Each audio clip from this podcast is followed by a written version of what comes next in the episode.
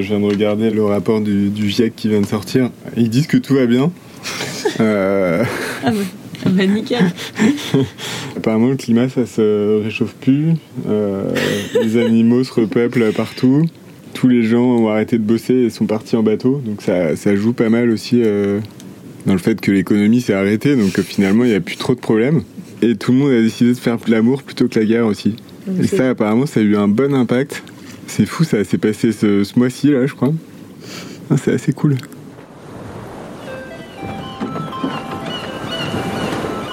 c'est Julie. Moi, c'est Guéno. Moi, c'est Cléo. Moi, c'est Anne-Laure.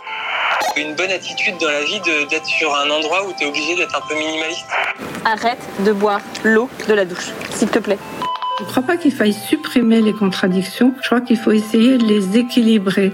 Bienvenue dans l'aventure des games. Vous connaissez Zai? Eh ben, c'est un cachalot et il nous emmène sur son dos. Le journal de bord de la famille Gaïné. voiture familiale et mondiale. Salut et bienvenue à bord de Zai Moi c'est Anne-Laure et avec Guénolé, Julie et Cléo, nos deux filles, on part pour un temps indéterminé, vivre sur un bateau, un catamaran en bois époxy qu'on a entièrement rénové en 2021, qu'on a nommé Zai Dans les épisodes précédents, nous avons parlé de notre grand saut dans cette nouvelle vie nous avons raconté notre transatlantique à deux familles, et puis nous vous avons embarqué dans l'intimité des coulisses de l'après-transat Jacques Vabre sur Zai Zai. Bah, attends, je de réfléchir à quel moment ça a dérapé. Bah, quand on s'est mis à naviguer. N'hésitez pas à les écouter avant de vous lancer dans celui-ci.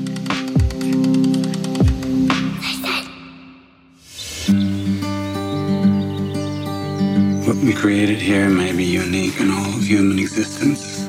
We created a paradise. Épisode 4, dans la peau de Captain Fantastique. Captain Fantastique.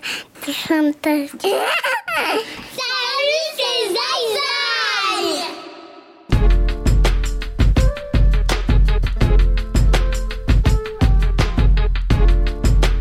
Prologue. Est-ce que vous connaissez le film Captain Fantastique?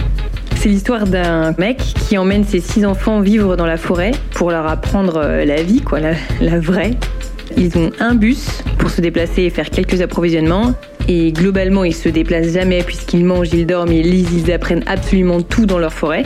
Ils se sont construits un petit campement en bois et ils font leur pain, ils font pousser leurs graines, ils chassent le gibier, tu vois.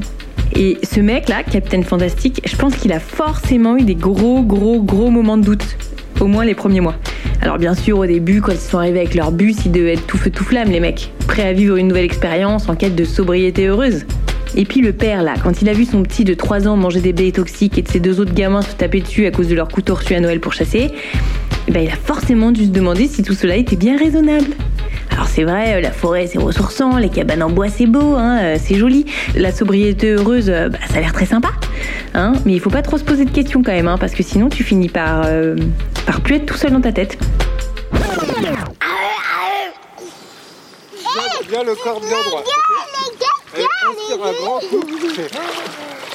Vas-y.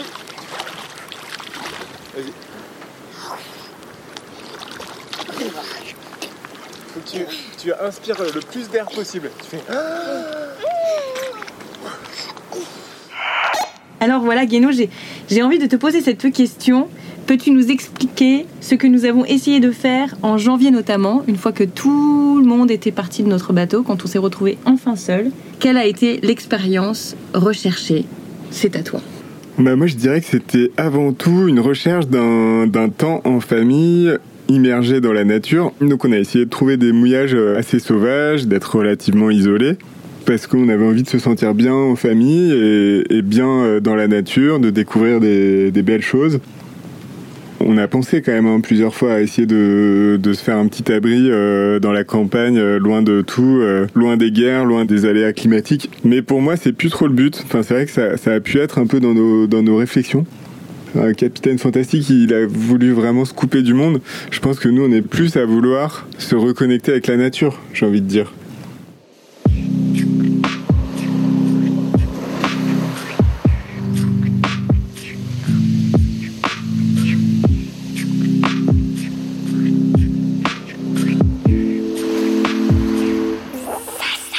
Chapitre 1 Expérience directe. Ce qui vient de se passer, c'est incroyable parce que moi, je, je suis une grande. Enfin, comment tu définirais ça? Je suis une grande peureuse des requins. Je suis. Je sacralise, je suis phobique. Et donc, euh, on est parti depuis 5 mois, 6 mois, et j'en ai encore jamais vu. Et là, on est à Antigua. On est euh, dans un espèce de récif, là, un espèce de fer à cheval qui est juste devant euh, l'entrée d'Antigua, là au sud.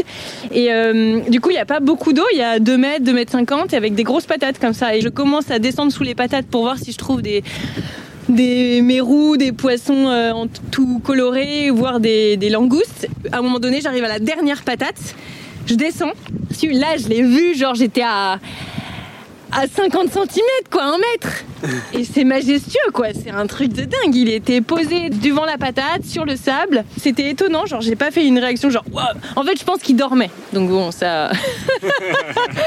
c'est sûr que c'est sûr que c'est plus simple de voir un, un requin qui dort. Après, je suis partie quand même en me disant putain, j'espère qu'il n'y a pas toute sa famille qui est en train de me courser. Donc je suis rentrée quand même relativement vite. On va pas se mentir. je me suis pas arrêtée sur toutes les patates, j'ai pas trop traîné quoi. Mais je te propose d'y aller. Tiens, je te Ah file ouais, la- je vais y aller. Je suis chaud. Et, et prends ton fusil Alors, le principe de l'expérience directe, pour moi, ça rejoint pas mal euh, ce que fait notre ami Corentin de Châtel-Perron avec son association le Low Tech Lab.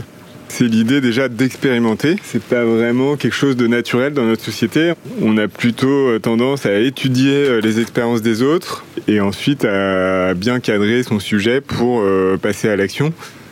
Et donc l'expérience directe, c'est de faire un petit peu abstraction de ce qui a déjà été fait et de se dire j'ai envie de faire telle chose, je le fais.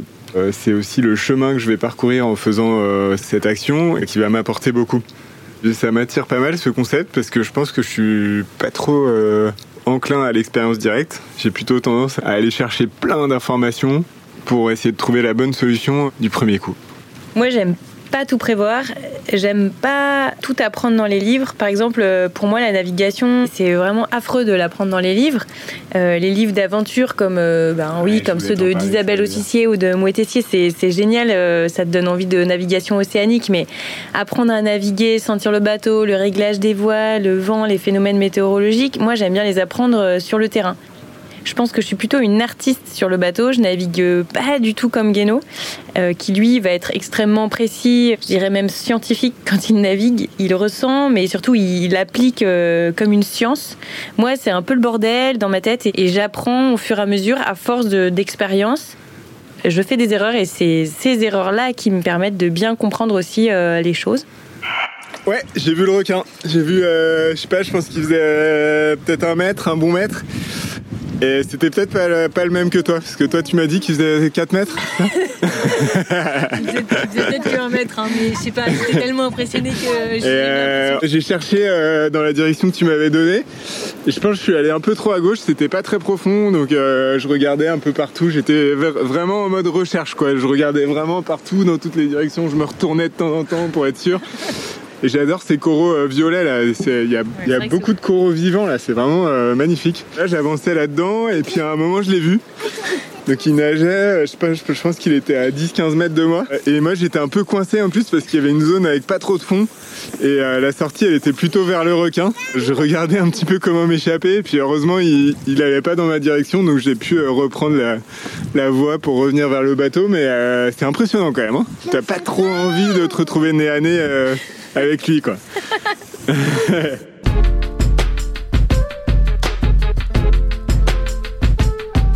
Zai zai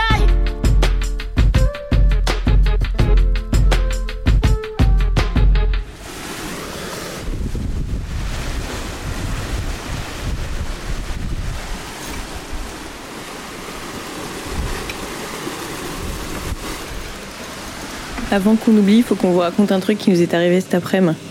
Et un truc euh, dont on n'est pas très fier. On est dans une toute petite baie et aujourd'hui on a voulu aller plonger un peu, un peu plus à l'extérieur euh, pour aller voir les tombants et les coraux avec les filles. On arrive avec le Zodiac, on pose euh, le grappin, donc euh, moi je commence à partir euh, un peu en avance sur les filles. Une première réflexion à Guéno, je lui dis si jamais les filles ont trop froid, je rentre à la nage avec les filles puisque le bateau est sous le vent. Donc je me disais, bah, avec le courant, on nage trois fois rien et on arrive au bateau et on laisse l'annexe à Guéno. Et la Guéno me regarde et me fait non, non, mais vous faites pas ça, c'est trop dangereux, tu te rends pas compte, il y a beaucoup trop de courant. Si jamais tu loupes le bateau avec les filles, tu vas jusqu'au Mexique. Euh, je vais vers le tombant donc euh, pour essayer de, trouver des poissons. Et, euh, et, là je sens que plus j'avance plus le courant m'emmène vite quoi. Et, et, au bout d'un moment je me dis bon ouais j'essaye vite fait de faire demi-tour. Je me dis bon ça va encore. Et puis j'avance encore un peu. Et là et là le courant est encore plus fort. Et je me rends compte qu'en faisant demi-tour en fait j'ai déjà du mal à rentrer quoi. Moi tout seul avec mes palmes. Et je me dis oh là là il faut vraiment que j'aille voir où elles en sont les filles. Parce que si elles s'engagent sur la même voie que moi, euh, ça peut vite être la catastrophe. On peut tous se retrouver emmenés par le courant. Quoi.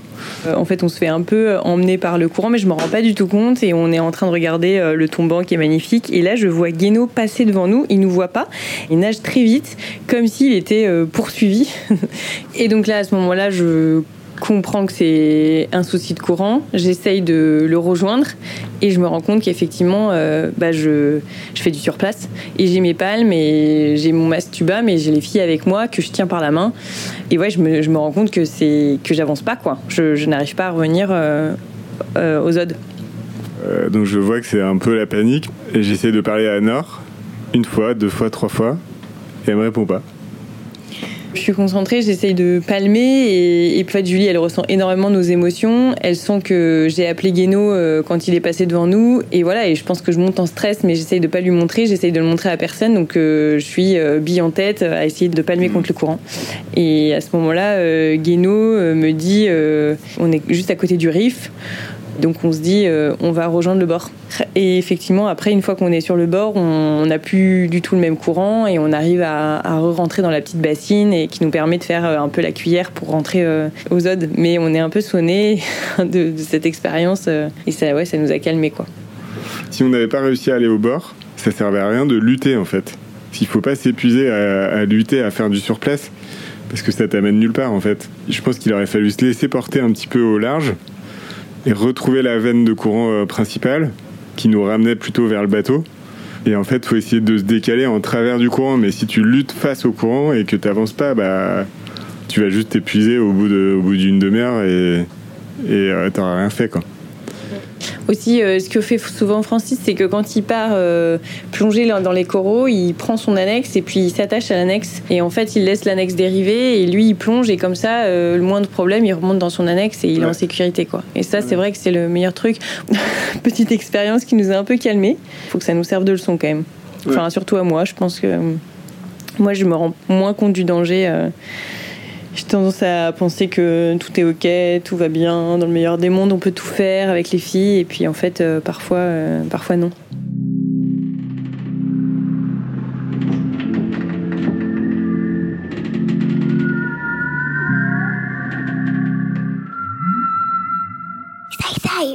Chapitre 2 La nature et les sports.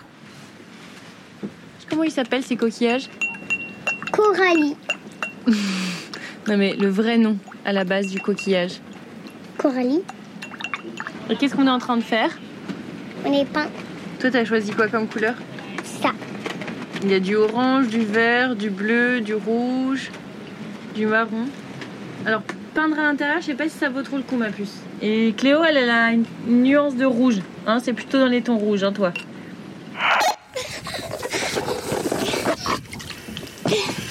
T'as fait quoi là, ma puce? Eh, regardez Léo, pas trop d'eau, chérie, pas trop d'eau.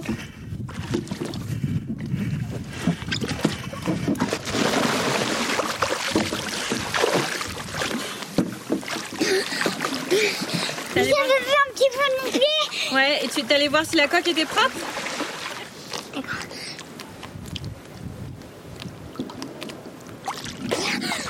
Cette coque, là, elle est très bien. Les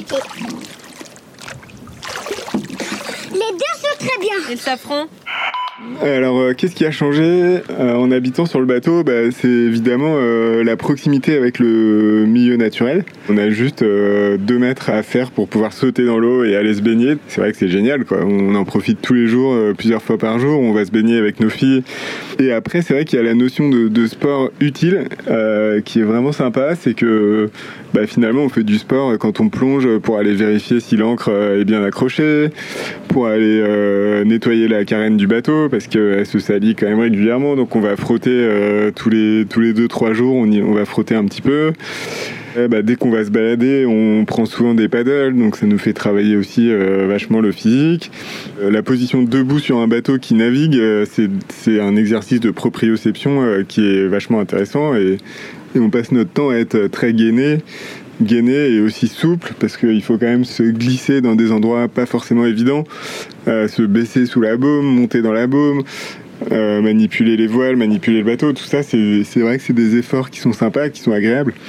Donc on se bouge vraiment, euh, on est un petit peu plus en alerte avec ce qui se passe dehors parce que oui, bah, quand tu as un coup de vent, euh, tu as plutôt intérêt d'être dans un endroit protégé. Euh, quand il fait très beau, qu'il n'y a pas un pet de vent, si tu es juste à côté d'une mangrove, tu vas te faire euh, complètement avoir par les moustiques. Enfin, On s'en rend même pas compte, mais on développe euh, un coup d'œil, on développe des, une sensibilité euh, à ce qui se passe autour de nous, la météo évidemment, euh, la- ce qui se passe dans l'eau aussi. On Ouais. regarde la, la, bah, la couleur de l'eau, la transparence, les, les algues, est-ce qu'il y a des algues?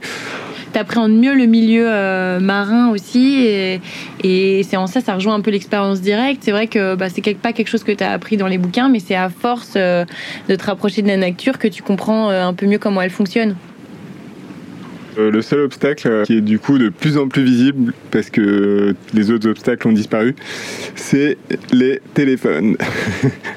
Et c'est pour ça qu'on va essayer de déconnecter pendant une semaine complète là-dessus on doit encore trouver un rythme on l'a pas trouvé ce rythme là c'est-à-dire euh, euh, être à l'aise avec euh, cette connexion des connexions euh, euh, on, on apprend un peu tous les jours quoi moi, j'arrive pas à décrocher de l'actualité. Je, je sais pas, je trouve que le, le...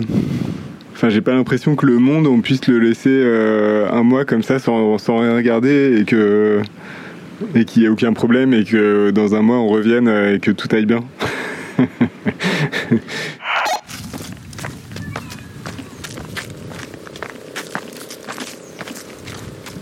que Antigua, c'est le pays des chèvres Oui, Est-ce que tu trouves ça joli oui. Tu peux me dé- décrire les couleurs de la mer Bah, bleu, rose, blanc. C'est rose aussi Oui. Ça vient d'où la couleur rose Bah, de pays vert. D'accord. Est-ce que tu sais ce qu'elles mangent, toi, les chèvres Ben, de l'air. Elles mangent de l'herbe et quoi aussi? Des petits piquants? Tu oui. les as vues manger des petits piquants? Oui. Elles sont herbivores alors? Oui. Tu sais ce que ça veut dire, herbivore? Non. Ça veut dire qu'on mange que des plantes ou de l'herbe. On n'a pas besoin de manger de viande. Nous, on est omnivores. C'est-à-dire qu'on mange de tout.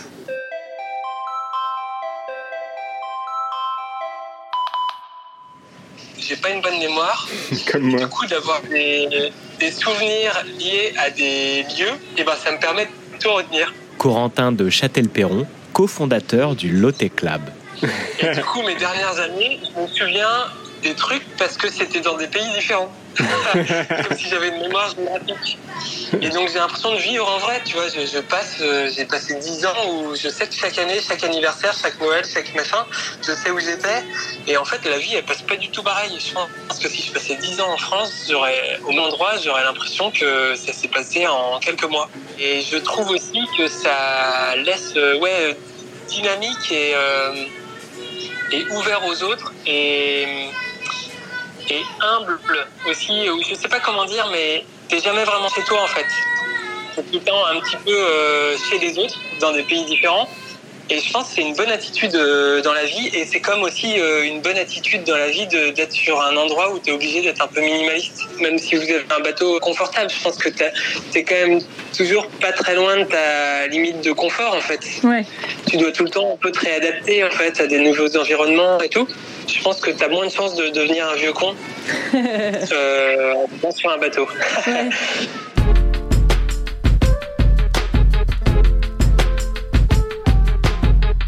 Chapitre 3. Préparer nos enfants, mais à quoi ah ça c'est une bonne question tiens dis-moi chérie C'est c'est- c'est ce que je fais un regard à, à, à, à papa et à Julie. T'as fait un regard t'as fait quoi comme que, regard Parce que je suis de mauvaise humeur. tu t'es levé de mauvaise humeur Oui. T'es oui, triste qu'ils soient déjà tous les deux en train de faire les crêpes Oui. Je comprends. Je l'ai fait. Mais je comprends, tu sais, moi ça m'est arrivé aussi quand j'étais petite, que je, je me réveillais et je me rendais compte qu'il y avait des gens qui étaient euh, déjà en train de faire des choses sans moi. Je me sentais triste. D'ailleurs, souvent, ça m'a joué des tours parce qu'en soirée, bah, j'arrivais pas à partir d'une soirée parce que j'avais l'impression que si je partais, il allait se passer plein de choses et que j'allais pas pouvoir être là et ça me rendait. J'avais envie de rester. Quand tu peux faire un, un, un regard, un, tu faisais un regard. Tu peux me le faire le, tu peux me le faire le regard que tu leur as fait? Vas-y. Mon bébé, j'aime pas voir ce petit regard. Hum. Ben oui, parfois je faisais des regards comme toi, même parfois je pleurais. Quand on n'était pas encore dans le voyage, bon, c'est vrai que notre programme était très chargé, notamment avec la préparation du, du bateau. Les filles étaient à l'école toutes les deux. Quand on les récupérait en fin de journée, on voyait bien qu'elles avaient des émotions toutes les deux. Elles les gèrent pas de la même manière. On prenait pas le temps, euh, peut-être, de bien comprendre exactement ce qu'elles pouvaient ressentir. Et moi, j'avais tendance à aller ensuite sur les blogs le soir, une fois couchée, et regarder. euh, euh, ultrasensibilité, hypersensibilité, émotion, machin, machin. Et, du coup, euh, en fait, à me faire un peu des nœuds. j'ai jamais été aussi sereine que maintenant avec nos filles. C'est-à-dire que nous parlent, elles nous disent ce qu'elles ressentent, elles nous disent comment elles vont. On n'a jamais passé euh, un temps de qualité euh, comme ça avec elles. Je dirais que ça, c'est la première chose qu'on est allé chercher. Ensuite, effectivement, il y a l'éducation. Le vivre dans notre bulle, comme ça, avec nos filles, euh, on se coupe d'un certain nombre de choses. Donc, ça nous permet de leur inculquer en toute sérénité certaines valeurs, certains grands principes qui sont importants pour nous, sans qu'on vienne interférer à ça. Voilà, en étant avec elles là euh, dans ce projet, on sent bien qu'elles apprennent à mieux se connaître elles-mêmes pour avoir euh, plus confiance en elles et avoir euh, du courage et euh, foi en les hommes et en la nature. Elles gardent leur âme d'enfant et tout leur émerveillement et en même temps, elles euh, sont. On essaye de les former à ce qu'elles soient débrouillardes et curieuses et, hum, et sociables parce qu'elles rencontrent énormément de monde et des gens toujours très différents. C'est à cause des grandes personnes.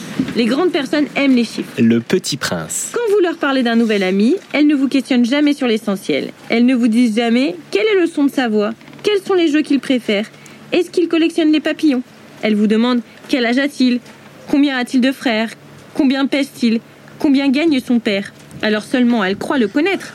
Si vous dites aux grandes personnes j'ai vu une belle maison en briques roses avec des géraniums aux fenêtres et des colombes sur le toit. Elles ne parviennent pas à s'imaginer cette maison. Il faut leur dire J'ai vu une maison à 100 000 francs. Alors elles s'écrient Comme c'est joli. Moi, ce que je ressens, c'est qu'on en est au stade où on a envie avant tout d'être bien et euh, quelque part, on, cherche un peu à se, euh, entre guillemets, à se soigner quoi, dans ce projet parce que parce se sentait pas. euh, pas parfaitement bien, pas parfaitement équilibré euh, dans notre vie à terre. Et ouais, l'étape d'après, c'est de dire, euh, nous, on a déjà fait le constat que le monde, il allait être euh, très perturbé, très compliqué dans les dizaines d'années qui viennent.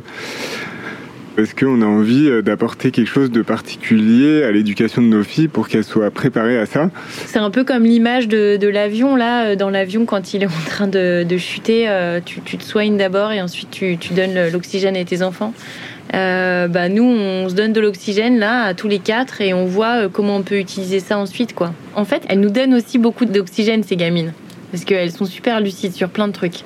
Ouais, La grande phrase de Julie, c'est c'est pas grave, papa. Tout ne peut pas toujours être parfait. Ouais. Et dès qu'elle sent que la, la situation euh, s'envenime, qu'il y en a un qui s'énerve pour rien, elle dit euh, tomate. Et ça, ça signifie c'est pas grave, tout n'est pas parfait, tout ne peut jamais être parfait. Donc on redescend. C'est marrant parce que quand on lui dit tomate à elle, elle dit non, non, pas tomate, pas maintenant. Je vous aime du pôle Nord de chez Nice. Ah ouais Moi, je vous aime tellement je vous aime. Moi, je vous aime comme ça. Moi, je vous aime de l'Orient au Sable d'Olonne, en passant par euh, la Martinique, la Polynésie, la Nouvelle-Zélande, l'Australie, la Philippines, la- l'Indonésie, l'Afrique du Sud Wow, c'est la Bretagne. C'est beaucoup ça. Tout le tour, quoi.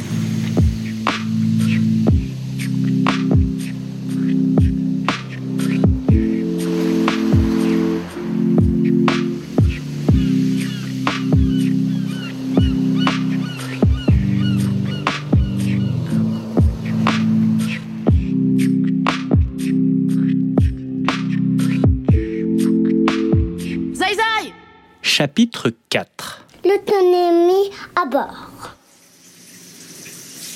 Voilà. Ça me fait des. Ok, tourne-toi. Tourne-toi, tourne-toi, tourne-toi, tourne-toi, Ça me fait des guilis, maman. Oui, tourne-toi, tourne-toi, tourne-toi, Ça tourne-toi. me fait des guilis. Les mains, les mains, les mains, les mains. Vite, vite, vite, les mains, on n'a plus beaucoup d'eau. Vite Là, Et l'autre, l'autre. Super. Hop. Ouais, on va faire les pieds aussi. Tiens, on va mettre du savon. Voilà. Oui, c'est très bien.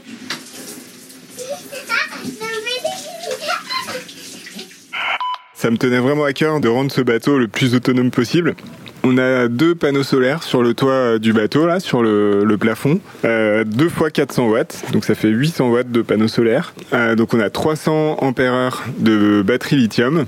Et donc cet ensemble-là euh, nous donne une énergie euh, vraiment bluffante. Donc on arrive à être euh, en autonomie sur une transat à deux familles. On s'est un peu rationné, mais on s'est quand même pas privé non plus. On prenait des douches, on avait euh, des ordinateurs quand même euh, qui tournaient pour euh, passer un petit dessin animé aux enfants de temps en temps. On avait un frigo, on avait un pilote automatique qui, qui tournait quasiment en permanence. On n'a pas démarré le moteur pour charger les batteries. On utilise encore du gaz pour la cuisine. On a des plaques à gaz, on a un four à gaz. C'est pas des grosses consommations. Une bouteille de gaz de 13 kg, elle nous fait à peu près 4 mois. On a une annexe qui nous permet de nous déplacer aussi quand on va à terre, avec un moteur, deux temps, essence, une trentaine de litres par mois. Et enfin, on a aussi sur le bateau deux gros moteurs diesel, deux fois 40 chevaux. Et euh, on a consommé, je pense, 200 litres en 6 mois, 30 litres par mois de gasoil. Donc ces consommations d'énergie fossile, elles sont évidemment pas satisfaisantes, on a envie de les réduire. On a des idées, évidemment, on a des solutions techniques, mais on se rend compte que le plus gros levier, c'est d'accepter de ralentir. Ce gasoil et cette essence, ils sont utilisés parce qu'on a envie d'aller faire rapidement nos courses, parce qu'on a envie de rentrer vite en Martinique avant la tombée de la nuit, parce qu'on a, on a prévu de faire cette navigation euh, à la journée, alors qu'on aurait très bien pu euh, la faire sur deux journées. C'est un peu à l'image du monde aussi, hein. cette envie d'aller toujours vite et d'être toujours pressé, elle nous pousse à consommer euh, des énergies fossiles. Après, c'est le concept de l'innovation sous contrainte. Par exemple, l'annexe, on aimerait beaucoup la remplacer par une annexe à voile. C'est vraiment dans nos idées pour cet été, de changer d'état d'esprit et de montrer qu'une annexe à voile, ça peut marcher. Je pense que c'est assez chouette. C'est bon. C'est bon. Bon, Ça va, on va pas trop. Mais arrête, Cléo, de mettre ta- la brosse à dents de ton père dans ta bouche. Punaise. Cléo, tu, il faut que t'arrêtes de tout mettre à la bouche là. Mes boussadrons. Non, c'est pas tes brosses à dents. Chacun a sa propre brosse à dents. C'est très personnel une brosse à dents. On consomme une dizaine de litres d'eau par jour et par personne environ. Se laver, faire la vaisselle, boire, manger. Pour faire la vaisselle, par exemple, dans la cuisine, on a un robinet d'eau douce, un robinet d'eau de mer. Donc ça permet d'économiser euh, pas mal d'eau douce. Et en plus, c'est des robinets qui sont connectés à des pompes à pied. Donc on a les deux mains libres pour faire la vaisselle et avec le pied, avec la pédale, on gère exactement la quantité d'eau nécessaire. Euh, je dois avouer que je suis assez fan des pompes à pied. Je trouve que c'est à la fois pratique, euh, économique. C'est vraiment très top. Pour euh, laver le bateau ou euh, pour se laver vont être des produits euh, plutôt écologiques. Par exemple, moi, pour laver le bateau, je n'utilise essentiellement que du vinaigre blanc que je mélange avec de l'eau. Et euh, bah, pour les odeurs, j'utilise des huiles essentielles, quelques gouttes d'huile d'essentiel de citron ou de lavande, des choses comme ça. On a une douche solaire euh, qui nous permet d'avoir 10 litres qui chauffent toute la journée. Et du coup, tu as, des petites, euh, t'as des petites douches un peu plus chaudes le soir quand tu te douches. Et ça nous permet de prendre conscience de ce qu'on prend, entre guillemets. Donc là, on prend de l'eau de mer pour la transformer et en faire de l'eau douce. Et de ce qu'on renvoie aussi à la mer.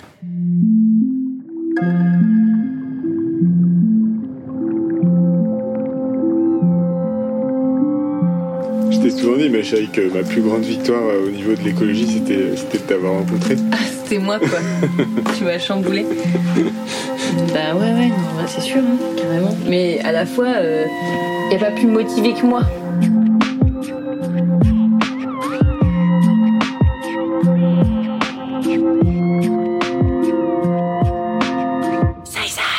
Creusons un petit peu plus le sujet des énergies renouvelables avec Gaël. Oui, donc moi c'est Gaëlle, je suis une amie de Anne-Laure et Guénaud. Ça fait plus de 15 ans que maintenant je travaille dans le secteur des énergies renouvelables. J'ai construit des centrales éoliennes et des centrales solaires photovoltaïques un peu partout dans le monde. Et désormais, là, je suis en Nouvelle-Calédonie et je travaille pour Ambi Énergie. Penses-tu que l'on peut comparer la vie des Gaïnais sur Zaïzaï au fonctionnement d'un pays et ses besoins en énergie? Je pense que c'est intéressant de, de, considérer par exemple la Nouvelle-Calédonie et ses problématiques euh, énergétiques, électriques, avec euh, celles que peut avoir un bateau. Euh, ce sont deux systèmes qui sont à leur échelle isolés et qui doivent être autonomes. Le, le sujet, il est tout simplement de, euh, de devoir euh, équilibrer euh, les besoins avec la production et de la meilleure des façons. Je suis convaincue que les énergies renouvelables sont une solution quand c'est bien pensé pour répondre à une partie ou à une grande partie des besoins en électricité. Quand on veut utiliser les énergies renouvelables, en l'occurrence sur Zaizai, ils ont des panneaux solaires et des batteries, quelle est la stratégie à adopter pour équilibrer le système ce qui est intéressant, c'est d'imaginer que, bah, en fait, il faut faire fonctionner les appareils ou les gros consommateurs euh, au moment où l'énergie elle est la plus disponible, avec, euh, on va dire, au tarif le moins cher, c'est-à-dire là où il y a la plus grande quantité.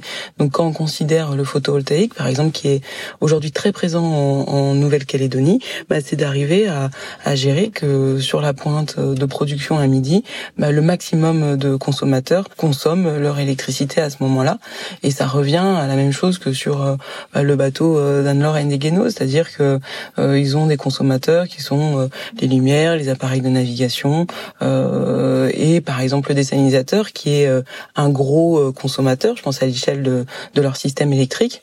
Et ils ont tout intérêt à ce que ils le fassent fonctionner quand un jour de soleil vers midi. Et ça évitera que l'énergie passe d'abord dans la batterie, qu'ensuite elle aille sur le dessalinisateur et ça permet que leur système il soit dimensionné au, au plus juste.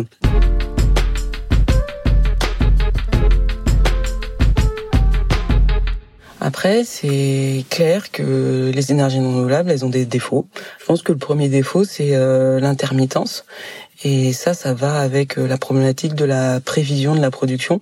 Quand est-ce qu'on va pouvoir euh, euh, produire et quelle électricité? Nous, on a fait des projets ici où une grosse centrale sur 10 hectares doit répondre pour le gestionnaire de réseau à, une, à un profil de production particulier, c'est-à-dire que la veille, on dit demain, je vais produire 6 mégawatts et on doit produire 6 mégawatts. Et donc pour arriver à faire ça, on est obligé d'utiliser des batteries et des systèmes de prévision euh, météo avec euh, des options souvent satellitaires, parfois couplées avec du local si on a besoin de faire de la prévision vraiment court terme avec des caméras. Mais ça reste encore pas toujours évident de pouvoir répondre parfaitement à l'annonce. Et sur un bateau alors, ça donne quoi? Sur un bateau, bah, c'est exactement la même chose. L'intermittence du solaire fait que le moment où on a envie euh, euh, d'allumer la lumière, si à ce moment-là il n'y a pas de soleil ou que c'est la nuit, euh, en fait, bah, on est obligé de, de, de stocker l'électricité.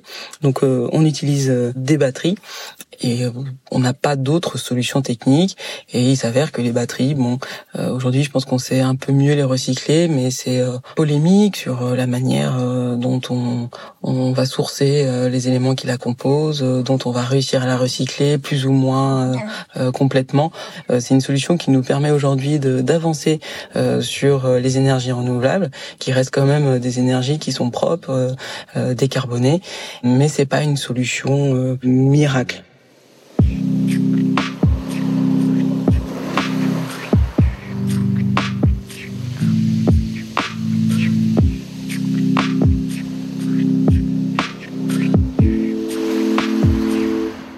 Conclusion.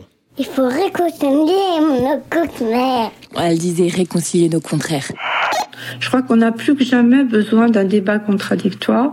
Mireille Delma Marty, professeure au Collège de France. On n'a plus que jamais besoin de vivre avec nos contradictions. Vous savez, il y a quelques années, j'avais fait une rose des vents pour essayer de montrer que les vents de la mondialisation soufflaient un peu dans tous les sens.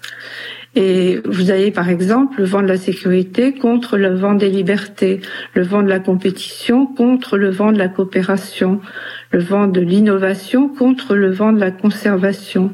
Je ne crois pas qu'il faille supprimer les contradictions.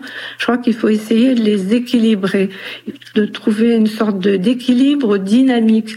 C'est pas un équilibre statique, immobile, arrêté. C'est un équilibre en mouvement qui ne supprime pas les contradictions, mais qui les apaise en quelque sorte.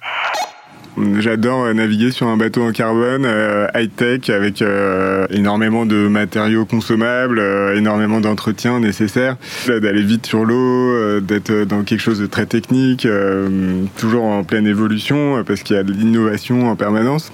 Et d'un autre côté, je me rends aussi bien compte que cette idée d'aller toujours de plus en plus vite, d'être en compétition, quelque part, elle est la cause de l'évolution de notre société. C'est vrai qu'on est tous poussés à être le meilleur possible pour être dans le haut du panier et avoir la vie la plus, euh, entre guillemets, belle possible parce qu'on va pouvoir consommer, acheter plein de produits. Moi, ma plus grosse contradiction, je dirais que c'est euh, une volonté euh, très forte euh, de vouloir faire que les gens coopèrent, que les gens s'entraident, même qu'on s'entraide, qu'on coopère. J'en ai même fait mon métier. Et d'un autre côté, je suis aussi une compétitrice. Je valide aussi un peu le dogme de la croissance. J'ai monté une entreprise et c'est une entreprise qui est en en développement, etc. les contradictions, c'est ce qui fait qu'on est capable euh, à la fois d'aller passer des vacances euh, dans la nature, euh, coupé du monde, et de revenir dans la société et de discuter avec des chefs d'entreprise, des personnes qui ont le pouvoir avoir des contradictions, ça permet cette connexion entre euh, différents mondes et différents cercles de réflexion. Si on avait que des gens qui sont droits dans leurs bottes, euh, soit à fond pour la croissance, soit à fond pour l'écologie, soit à fond pour euh, la préservation de la nature, bah, il n'y aurait aucun dialogue possible. Là, on est au mouillage. Guénou, vous avez choisi un, un spot au mouillage où il n'y avait personne. Et en milieu d'après-midi, il y a deux gros katas qui sont arrivés. Pour l'apéro, ils ont mis la musique pleine balle. Guéno, il est allongé à côté de moi. Il est entre, euh, entre partir euh, loin, remouiller quelque part en pleine nuit, ou bien euh, venir avec moi en paddle et, et rejoindre la teuf. Expérience directe. Je pensais pas un jour être dans un endroit comme ça, dans un état d'esprit comme ça. Soit tu es en vacances, euh, coupé du monde, tu profites d'un bel endroit, soit euh, tu es au boulot, euh, tu es dans un cadre, dans une équipe, dans un truc hyper stimulant. Là, on est en famille, on travaille quand même, on fait des choses créatives qui, qui nous stimulent, qui nous épanouissent. On parle beaucoup. non, c'est. Ouais, c'est un sacré voyage quand même. Hein. je crois que je l'aurais pas imaginé. Toi, tu l'aurais imaginé ce voyage? Non. non, pas du tout. Pas du tout.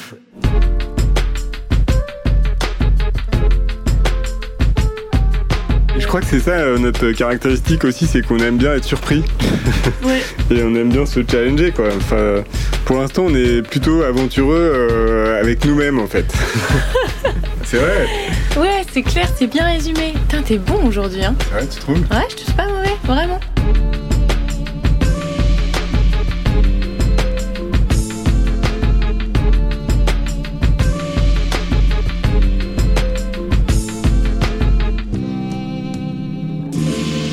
Si vous estimez qu'il n'y a aucun espoir, alors vous garantissez que tout espoir va disparaître. Si vous estimez qu'il existe un instinct de liberté, que chacun a le pouvoir de faire évoluer les choses, alors il y a une possibilité pour que vous puissiez contribuer à rendre le monde meilleur.